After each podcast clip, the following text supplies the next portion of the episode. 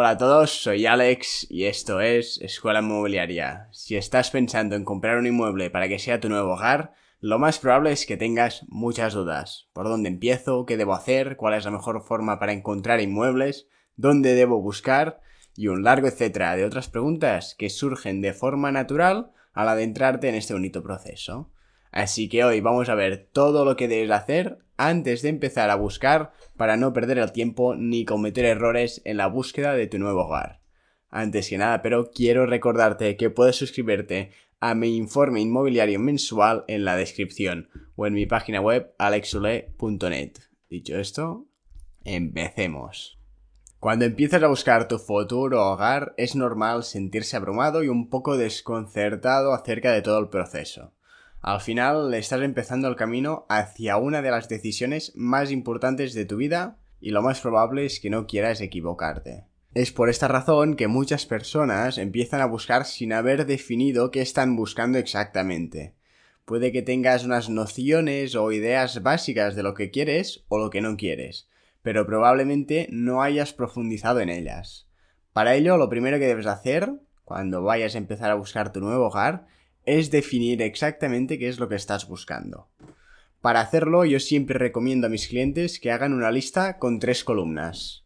En la primera columna puedes poner todas esas características que son imprescindibles para ti y que sin ellas ni te planteas comprar tu futuro hogar. Por ejemplo, si tienes tres coches y lo que tienes clarísimo es que no vas a dejarlos en la calle, pues vas a necesitar como imprescindible tener una vivienda o un piso que tenga garaje, ya sea por los tres coches o por lo menos uno o dos. Esto es algo que para ti en este caso sería imprescindible. O si vas a vivir con tu pareja y tus dos hijos, pues seguramente sea imprescindible para ti tener como mínimo tres habitaciones. Estas son cosas que para ti son imprescindibles y que si no se cumplen, estás dispuesto a simplemente no comprar o simplemente ni visitar ese inmueble. Dicho esto, vamos a ver la segunda columna, donde vas a poner todas esas características que te gustaría tener, pero que no son imprescindibles y que podrías vivir sin ellas. Por ejemplo, si estás buscando una casa, a lo mejor te gustaría tener un jardín, pero no es algo que vaya a tirarte para atrás si encuentras la casa ideal sin jardín ya que lo que prefieres o lo que priorizas son otras cosas, como por ejemplo tener estas tres habitaciones o tener garaje para mínimo dos coches. Pero aún así, si puedes elegir entre dos casas iguales, pero una con jardín y otra sin, pues obviamente vas a elegir la que tenga jardín. Y dicho esto, finalmente nos vamos a la tercera columna, donde vas a poner todo aquello que es un conocido como deal breaker, que se dice en inglés. O en castellano sería más o menos factor determinante, es decir, aquellas características que no estás dispuesto a vivir con ellas y que si las tiene un inmueble, este queda automáticamente descartado, como por ejemplo, digamos, un quinto piso sin ascensor. O volviendo al caso de la pareja con dos hijos, pues un piso de una o dos habitaciones. Esto rompe directamente la operación. Ya hace que ni siquiera vayas a verlo y te informes más sobre ese piso. Lo más normal aquí, lo que yo recomiendo es tener entre 3 y 5 ítems o cosas en las columnas de imprescindible y en la de deal breakers, es decir, en la de cosas que no vas a aceptar en tu nuevo hogar. Y luego unas 8 o 10 características que te gustaría tener. Es normal que al principio todo te parezca importante y vital, pero debes aprender a diferenciar y escoger entre algo que es vital para ti, que no puedes vivir sin ello, y algo que solo te gustaría tener, pero que podrías vivir sin ello cómodamente. Dicho esto, lo siguiente que tienes que hacer es un listado con las zonas y localidades que más te gustan. Y a la vez que buscas las que más te gustan y donde te gustaría vivir, las que descartas totalmente. Esos sitios donde tienes claro que por muy bonito, por muy buen precio, que salga un piso, una casa o lo que sea, no vas a comprar allí porque simplemente no quieres vivir en esa zona. O porque queda muy lejos de tu trabajo, o porque es una zona que no te gusta, o porque no hay buenos colegios cerca, o por lo que sea, o porque tienes la familia muy lejos. Debes valorar y elegir esas zonas que más te gustaría vivir y esas que tienes clarísimo que no vas a vivir en ellas. Luego, otra cosa importante es entender qué valoras más la zona o las características del inmueble. Es decir, ¿qué estás dispuesto a renunciar un poco más? Vivir en una zona a lo mejor un poco peor, pero con una casa que tenga todas las características que quieres. O a lo mejor tener algunas cosas menos, a lo mejor no tener terraza, a lo mejor en vez de parking para dos coches solo uno, pero estar en una mejor zona, un poco más cerca del trabajo, un poco más cerca de la familia o lo que sea.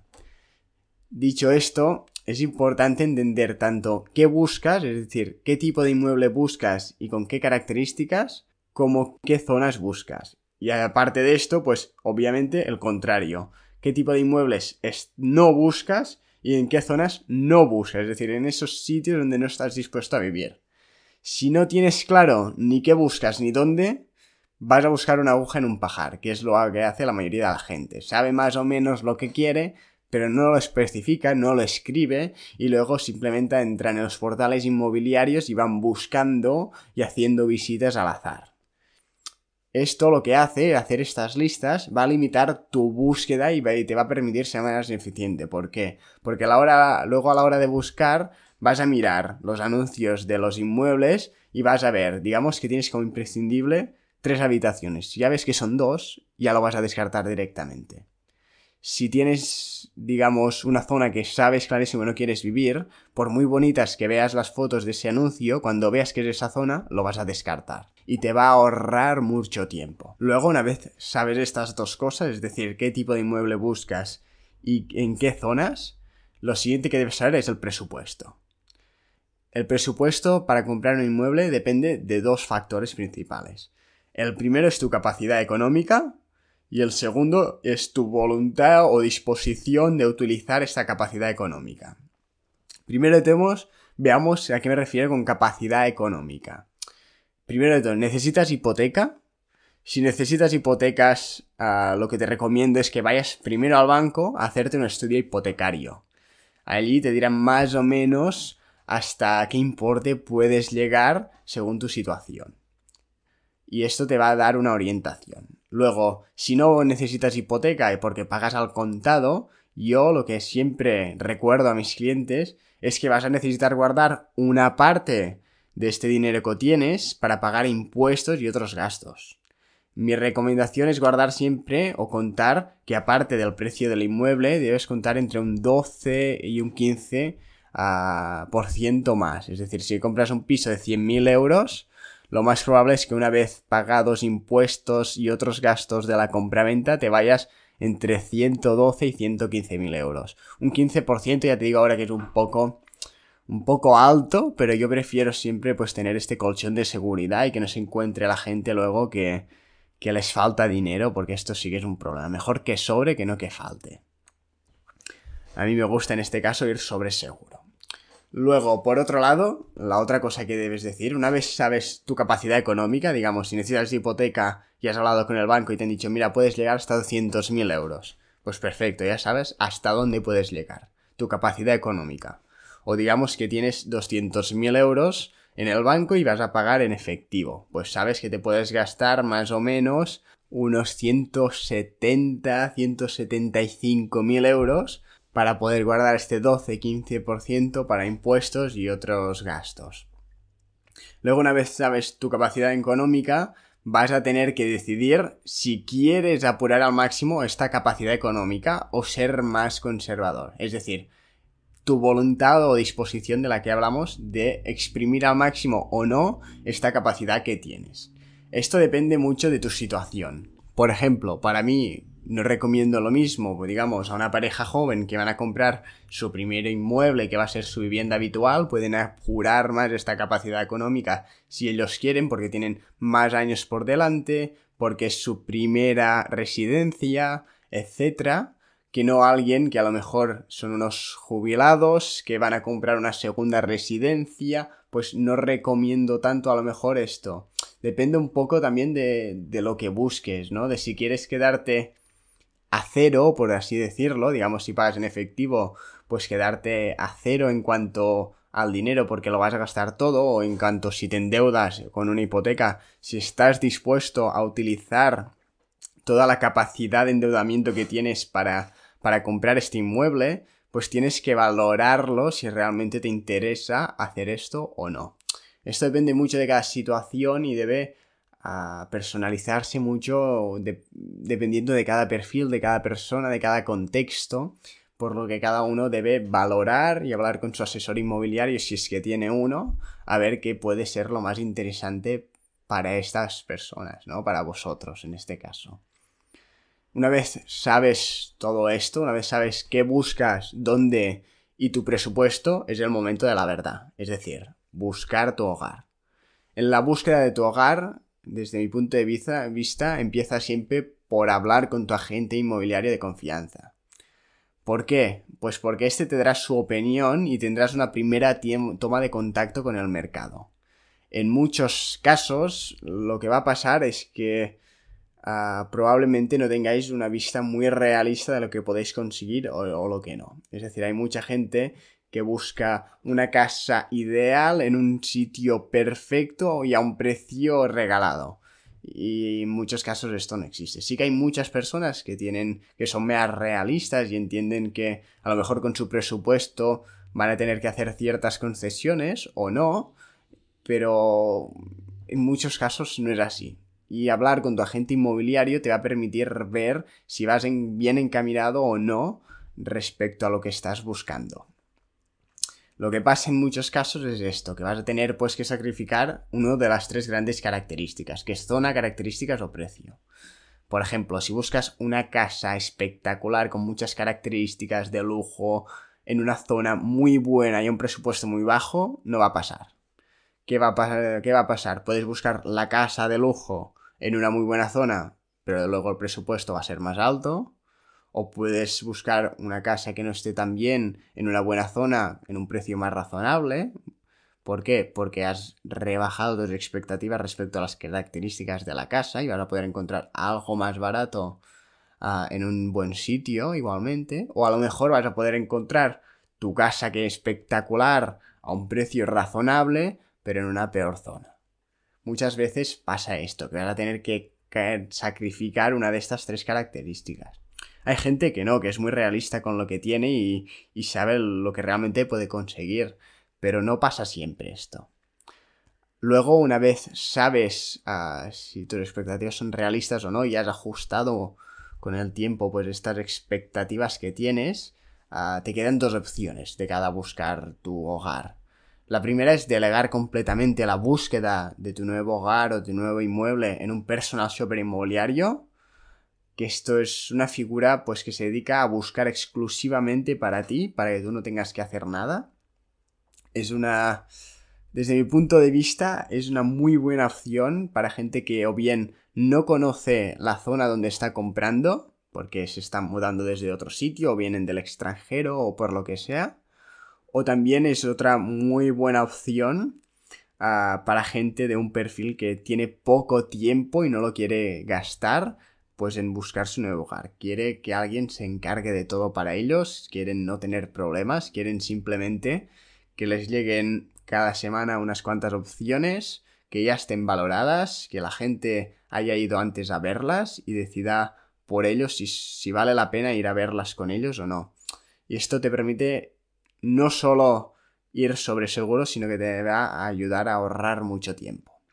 En estos casos sí que lo veo interesante para gente que no conoce la zona y el mercado o para gente pues que esto que no, quiere invertir tanto tiempo en buscar y quieren que se lo den todo pues más fácil, más, más masticado por así decirle, que es muy interesante también.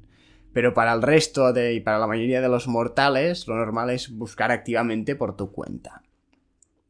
¿Cómo se hace esto? Pues buscar en portales inmobiliarios como Habitaclia, Idealista, Fotocasa, etc. Luego, cuando encuentres algo que te encaje, llamas, pides más información y vas a ver la casa o el piso o lo que sea. Paralelamente, lo más probable es que tu agente inmobiliario de confianza, si has hablado con él antes, tal y como te he dicho, te vaya buscando y pasando opciones de inmuebles que pueden encajarte. Y en este caso debes hacer lo mismo. Si ves que te encaja y que te puede interesar, pues pides más información y vas a ver ese inmueble. Así pues, tienes como estas dos opciones, o bien delegarlo completamente en un personal inmobiliario, que es una figura no muy común aquí en España hoy en día, aunque cada vez más, pero que es algo completamente normal en, países más anglosajones como Estados Unidos. Ahí todos los compradores o casi todos los compradores están representados por un agente inmobiliario. Ah, y aquí cada vez es más común, pero en estos casos que os comentaba. Pero aún así, para lo más normal y lo que probablemente más te interese a ti, dependiendo de tus, de tus condiciones, o lo que a la mayoría de gente aquí en España más les conviene, o más, no que más les convenga, pero es lo más común, si quieres esto, pues de buscar por tu cuenta. Vas a dedicar más tiempo, probablemente si terminas comprando a un particular, va a haber ciertas cosas que no es que no vayan a salir tan bien, pero van a ser más difícil, no es lo mismo que haya alguien, un experto intermediando a que no lo haya, así que al final tiene un coste, aunque este lo suele pagar el propietario, al menos aquí en Cataluña. Ah, pero muchas veces vale la pena. Además de que en algunos casos, esto no siempre es el caso, pero en algunos casos es interesante también porque te pueden asesorar en temas fiscales, en temas ah, legales, que son temas bastante delicados y que si no se conocen en profundidad y que si no se hacen bien pueden tener ciertas repercusiones bastante, bastante negativas. Ah, aún así, si estás bien informado, te asesoras con tu abogado o quien sea, o más o menos estás enterado sobre el asunto, lo más probable es que todo salga bien. Pero es esto que te comento, ¿vale? Así que básicamente así es como se busca y encuentra tu casa de ensueños, siguiendo estos pasos, que es básicamente clarificar qué buscas, dónde lo buscas y con qué presupuesto, ver si esto es realmente realista y si lo es, pues tirar para adelante. Y buscar ya sea a través de un personal sobre inmobiliario, a través de tu agente de confianza o a través de portales inmobiliarios, pues este inmueble que te encaje. Sin perder el tiempo en esos que ya sabes que no encajan con las características que buscas. Luego, una vez encuentras este inmueble, tienes que hacer toda una serie de comprobaciones, trámites, pasos, preguntas al visitar el inmueble, pero obviamente esto da para todo otro episodio de este podcast, que probablemente vamos a hacer en un futuro, pero que no va a entrar en este ya muy extenso ah, episodio. Dicho esto, espero que os haya gustado, os haya servido y nos vemos en la próxima. Muchas gracias por haberme escuchado. Espero que este episodio te haya gustado y te haya sido de utilidad. Si es así, te agradecería enormemente que te suscribas al podcast y lo compartas con un amigo o con alguien a quien le pueda interesar. También te invito a que entres en mi página web alexule.net, desde donde podrás suscribirte a mi informe inmobiliario mensual, donde envío contenido exclusivo y las últimas novedades sobre el sector y el mercado inmobiliario local. Nos vemos el próximo lunes en este podcast. Hasta pronto.